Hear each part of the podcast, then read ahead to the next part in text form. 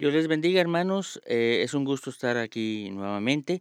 Eh, el día de hoy vamos a continuar con un uh, mensaje que dimos hace algunas semanas aquí para la iglesia y tiene por título La sangre de los mártires, en este caso parte 2, que también le hemos llamado La sangre de los mártires es semilla de la iglesia. Em, eh, en aquella ocasión vimos el martirio de tres personajes de la iglesia primitiva. Policarpo, el anciano obispo de la iglesia de Esmirna, Blandina, una mujer esclava y de frágil constitución física, y de Sanctus, un hombre de Dios que queriéndole causar más daño con un terrible martirio que había sufrido, el Señor convirtió ese martirio en la sanación de los eh, de todo el mal que le habían provocado unos días antes. Muy bien, hermanos, ahora eh, digamos ya nada más de aquella época que Telemaco fue el último mártir eh, cristiano muerto en el Coliseo romano. Y ahora vamos a proceder a irnos un poco más adelante en la historia. Vamos a avanzar alrededor de mil años en la historia de la iglesia y nos vamos a dirigir hacia la época de la, de la Edad Media. Ahí vamos a estudiar ahorita un poco de la vida de John Wycliffe. Él fue uno de los pioneros, de los principales y, pioneros y principales impulsores de la reforma de la iglesia, la reforma protestante. Él, conforme iba conociendo a la iglesia de Roma, eh, más eh, la iba criticando y estaba manifestando todas las cosas en las que estaba en desacuerdo. Eh, de tal manera que él llegó al punto de llamar al Papa el anticristo. Y otra expresión que decía de él es que era el orgulloso sacerdote mundano de Roma, ya que él decía que la iglesia en aquel entonces solamente buscaba riqueza y poder, en lugar de preocuparse por los pobres y indudablemente por las almas ¿verdad? De, de todos los, los seres humanos, ¿verdad? Y él creía que la Biblia debía estar disponible, disponible para todo el mundo. Entonces él pensaba en que eran necesarias dos cosas. Uno, por un lado la alfabetización de todas las personas, de todos los pueblos, y también, y más importante todavía, es que la Biblia fuera traducida a los diferentes idiomas. Y él se abocó a hacer una traducción de la Biblia al inglés ya que hasta antes de él existían traducciones al inglés, pero de pequeños fragmentos de la Biblia, eh, para nada, toda, todavía completa. Y él se abocó a ese trabajo y lo realizó en un proceso que duró 13 eh, años. Eh, pero recordemos para decirles, Wycliffe vivió de los años 1320 a 1384. Entonces, ah, en esa época todavía no se había inventado la imprenta. Recordemos que la imprenta se inventó eh, en el año de 1440 y entonces es ahí donde esta traducción que hizo Wycliffe eh, no pudo tener mucha penetración porque la única forma de tener eh, otras impresiones de la Biblia era transcribirla manualmente. Entonces era un trabajo muy pesado y podríamos decir que se tradujo la Biblia completa, pero su impacto fue eh, casi nulo. Y a través de todas esas críticas que Wycliffe eh, hacía hacia la iglesia de Roma, eh, esto hizo que el Papa Gregorio XI emitiera tres bulas. Las bulas eran cartas en las que eh, Gregorio XI, pedía arrestar y matar a Wycliffe. Pero miren, hermanos, este, a final de cuentas, eh, tanto en eh, los momentos buenos como en los momentos de persecuciones, el Señor es el que tiene todo bajo control y Él determina qué, procede y qué no procede. O sea, ¿por qué les digo esto? Bueno, se emitieron estas bulas, estas cartas, donde se pedía la muerte de Wycliffe, pero en eso, eh, este Papa, Gregorio XI, eh, muere. Y una vez que él muere, surge un periodo en el que podemos llamar el periodo de los dos papas, Urbano VI y Clemente VII. Eh, ¿Por qué se dio esto? Eh, no, no sé si ustedes lo sepan, pero no todos, eh, no todo el tiempo el papado se ha dado en la ciudad de Roma, sino que por algún tiempo se dio también en, ah, en Francia. Y entonces eh, surgen dos papas por los intereses tanto de Roma como de Francia. ¿no? y entonces a partir de esa disputa por quién era el, el papa legítimo, digámosle así, es que resulta que ah, ellos se concentran en pelear entre ellos, ellos dos, y lógicamente los seguidores de uno contra los seguidores del otro, y dejan en el olvido eh, ese mandato de dar muerte a, Wycliffe. Y esto es muy bueno porque eh, Wycliffe, por un lado, terminó la traducción de la Biblia, pero aparte, él hizo muchos escritos y mucha... Eh, escribió mucho acerca de cómo debía ser eh, la iglesia, eh, marcando los problemas que tenía y cómo debía de ser. Entonces, ahorita les digo qué, qué tipo de persecución eh, tuvo Wycliffe, porque esto está muy relacionado con Juan Jos. Wycliffe tenía sus seguidores, a quienes se les llamaba los Lolardos, eran sus seguidores, y ellos también se enfocaron en hacer eh, que esta, todos estos pensamientos y esta obra de Wycliffe se fuera conociendo. Y de tal forma que toda esa información llegó a Juan Hawks. Eh, Juan Hawks, eh, o John Hawks, como también se le conoce, él vivió del año 1369 al 1415. quiero decirles que el apellido Hawks en checo significa ganso. Y como les digo anteriormente, él fue influido grandemente por Wycliffe y sus eh, discípulos, sus seguidores, llamados los Lelardos. Eh, él, al igual que Wycliffe, pensaba lo mismo de que para poder llegar a la gente la Biblia tenía que estar escrita en eh, el idioma y aparte participar en la alfabetización de los pueblos. fue de esta forma que él tradujo la Biblia al checo y bueno, pues esto no gustó a, a Roma, ¿verdad? Eh, fue arrestado eh, por herejía.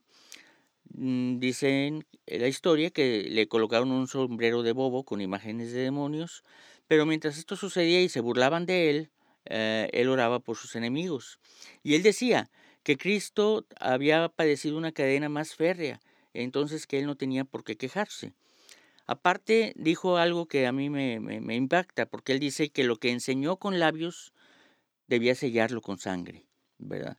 Estando así dispuesto a ir a la muerte por defender lo que él creía, sus convicciones, su fe.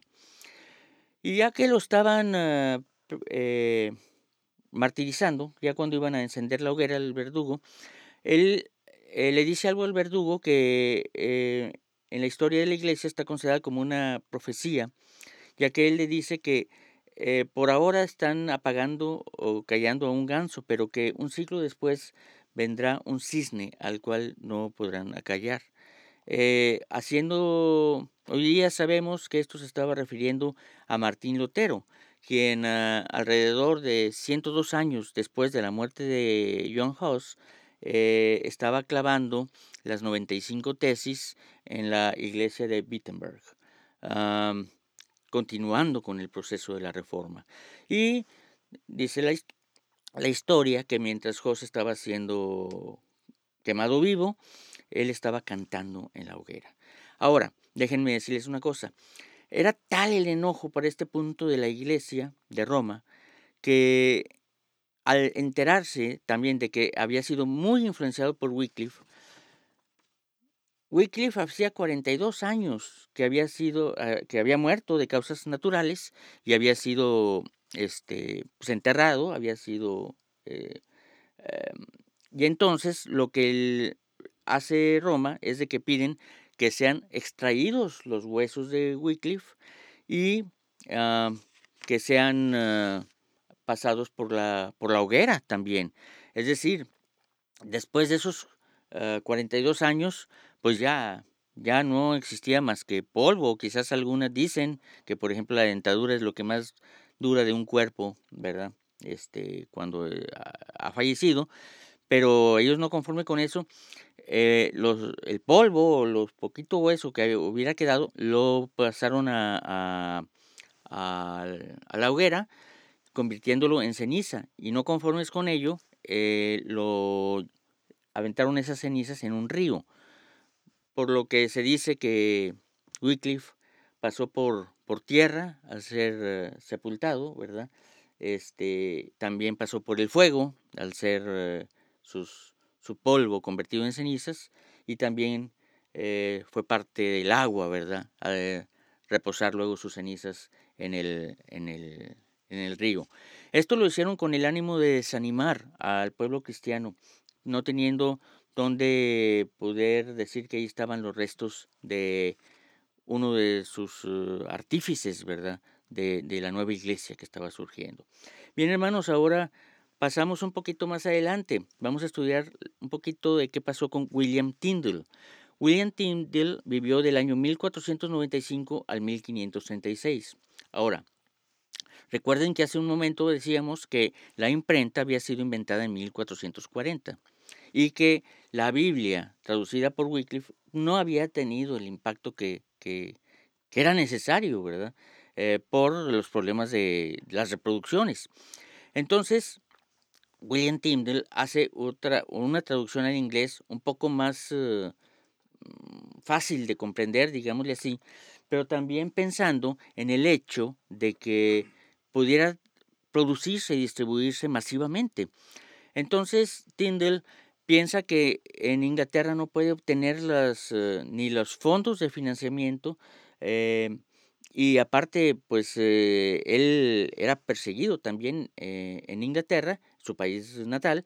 Entonces él se va a Alemania, eh, más específicamente a Colonia Alemana, Alemania, y cuando ya estaba eh, imprimiéndose la Biblia, iban exactamente, dice la, historia, a la mitad del libro del Evangelio de Mateo, eh, se percatan de que estaban por allanar la imprenta donde lo estaban haciendo, agarra sus papeles, huye y va a diferentes partes, siendo el último lugar en donde se queda en Amberes, Bélgica.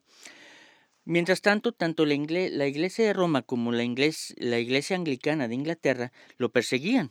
Este, entonces, un espía de la iglesia anglicana de nombre Henry Phillips eh, logra contactarse con él, se hace Mm, desde luego oculta sus, sus intenciones y se hace amigo incluso de William Tyndall y un día lo invita a comer y previamente había preparado una serie de soldados en alguna parte de una calle, en una posición, y eh, señala hacia la cabeza de Wycliffe para indicarles a quién es a quién debían de aprender.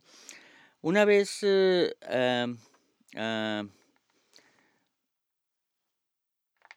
eh, que lo aprendieron, todos sus libros fueron confiscados este, y quemados.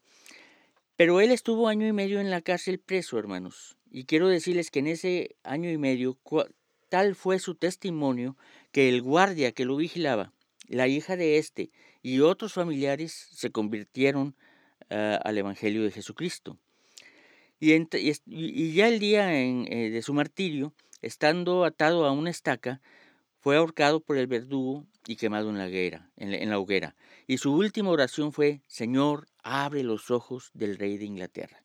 Por último, hermanos, de esta edad media, vamos a ver rápidamente a Juan Bunyan. Juan Bunyan vivió de 1628 a 1688. Y Juan Bunyan era un predicador evangelista eh, que le gustaba mucho predicar en cualquier parte. Siempre que hubiera alguien dispuesto a orar o a escuchar la palabra de Dios, él ahí estaba dispuesto para eh, hablar en donde fuera, en, en abajo de un árbol, en un establo, dentro de una casa, en el valle, donde fuera. Pero en ese entonces la iglesia anglicana decía que nada más ellos, e, e, ella y sus digamos, este, los que ella dijera eran los autorizados para poder predicar la palabra de Dios. Y Bunyan no estaba de acuerdo. Él decía que cualquiera podía hablar de Dios, ¿verdad? Eh, entonces lo arrestaron originalmente por un periodo de tres meses. y le dijeron que solamente con que ya no lo hiciera, pues lo dejaban libre y todo tan tranquilo. Pero él les dijo de antemano que en el momento en que lo soltaran, él iba a predicar la palabra de Dios, porque era lo que era correcto hacer. Entonces esos tres meses, hermanos, llegaron a ser 12 años.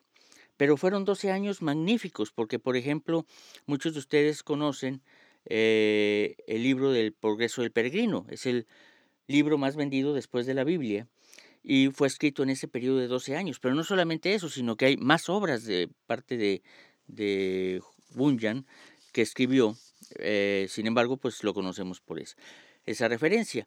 Y Bunyan tenía dos libros en prisión, que era eh, la Biblia, indudablemente, como libro principal, pero también tenía el libro de los mártires de Fox, hermanos. Que estos hombres que estamos analizando aquí hasta este punto son hombres que, que están mencionados en el libro de los mártires de Fox, ¿verdad? Ahora, hermanos, quisiera hablar de los mártires del siglo XXI, del mártir anónimo, yo le he llegado a llamar. Y podríamos decir, pero ¿de quién quiere hablar, hermano, como mártir anónimo? Bueno, hermano, pues, pues su nombre lo indica, del que no conocemos su nombre, pero que sabemos que por ahí está. ¿Por qué, hermanos? Porque la persecución ha continuado, incluso hasta nuestros días. Miren, uh, accedí a una estadística eh, los datos que les voy a dar a continuación son de mediados del año 2018 a mediados del año 2019. Ah, creo que no ha salido todavía la información del mitad del 19 a mitad del 2020, pero bueno, esta es la información de la que, de la que dispuse. Hermanos, en el último año hubo 2.983 nuevos mártires de la fe registrados, que no conocemos sus nombres, pero ahí están. Esto significa que en promedio nueve hermanos mueren por día por su fe. La cantidad total de hermanos en el mundo que sufren persecución está valorada en 260 millones. 9.488 edificios cristianos fueron atacados, tratando de afectarlos de tal forma que los cristianos no se puedan juntar y reunir a, a buscar a Dios. 3.711 hermanos fueron encarcelados por su fe en el último año. Hermanos, déjenme decirles que el cristianismo está en vías de extinción en varios países. En países como Irak y Siria, el cristianismo ha, ha, sido reducido de lo que era, ha, ha sido reducido un 87%. Dentro de eh, la estadística a la que accedí, se mencionan los 50 países eh, que más sufren persecución. El país número uno que sufre persecución es Corea del Norte. Ahí los, que, los cristianos, hermanos, van a campos de concentración. Un padre cristiano, una madre cristiana, no pueden eh, hablar de su fe con sus hijos hasta que llegan a cierta edad. Porque el solo hecho de que a un hijo se le pase, se le salga una palabra delante de un vecino, delante de cualquier persona, de que diga de algo de Jesús o algo de, de una fe eh, en un Dios, es motivo para que sean introducidos en esos campos de concentración. Me tocó escuchar eh, el testimonio de una mujer que decía que eh, ella había escapado a Corea del Sur y había estado por algún tiempo en un campo de concentración. Y ella decía que era imposible, no podían tener una Biblia en ese campo de concentración, lógicamente. No se podían reunir. Dice que la única forma en que se podían reunir dos o tres cristianos para orar juntos, digámosle así, era ir al, a, los baños, que hermanos, los baños, los guardias ni sospechaban que ahí podían tener una mm, pequeñísima reunión de oración, dos o tres cristianos, por las condiciones de insalubridad que había en esos baños. Centímetros, de, hermanos, de aguas negras en los pisos y una porquería, hermanos. En fin, los, los guardias ni pensaban y era la única forma en que ellos podían juntarse a orar. El país número dos en uh, persecución es Afganistán y es eh, por los talibanes extremistas que amenazan al cristianismo. Por primera vez en, en muchos años o quizás en la historia, un país de Latinoamérica entró a formar parte de, esta lista de 50 países y es el país de Colombia que empieza a ocupar el lugar 41. Pero ahí no se da una persecución en, en, las eh, urbes, en las grandes ciudades, sino que se da una persecución en el campo. Y no es ni por gobiernos y no es por eh, grupos de otra fe, sino que lo es, hermanos, por grupos de delincuencia organizada que lo que quieren es que los campesinos siembren droga y entonces de esta forma este, eh, muchos cristianos son líderes de las comunidades y recomiendan eh, no hacer cosas indebidas, desde, luego, y eso les cuesta la vida, hermanos, de parte de, de estas personas. Hermanos, esos son los mártires anónimos del siglo XXI, mártires hoy día. Hermanos, ellos comparten nuestra fe, pero no comparten nuestra libertad. Primera de Corintios 12:26 dice, si un miembro padece, todos los miembros se duelen con él. Hermanos, Jesús fue perseguido y nosotros también somos perseguidos si andamos en las enseñanzas de nuestro Señor. Mira, déjame decirte tres formas de persecución que sufrimos tú y yo hoy día, en cualquier lugar, aunque aparentemente no haya persecución de peligro de muerte física, digámosle así. Mira, Cristo y el mundo ya están peleados. Y las formas de persecución que sufrimos hoy en día, hasta este momento, son, número uno, las burlas. Ahora déjame decirte algo. No vamos a pasar por algo que no haya pasado ya nuestro Señor Jesucristo. Déjame decirte que en Mateo 27 del 29 al 31, nuestro Señor fue recibió burla de parte de los soldados. Todo en el capítulo 27 de Mateo, ahora los versos 39 al 40, recibió burla de parte de los que contemplaban su crucifixión. Versos 41 al 42. Recibió burla de los líderes religiosos. Verso 44. Burla de parte de los otros eh, que estaban siendo crucificados.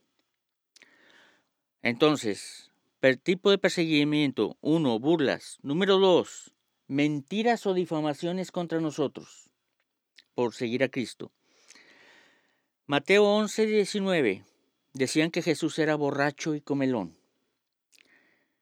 Mateo 12, 24.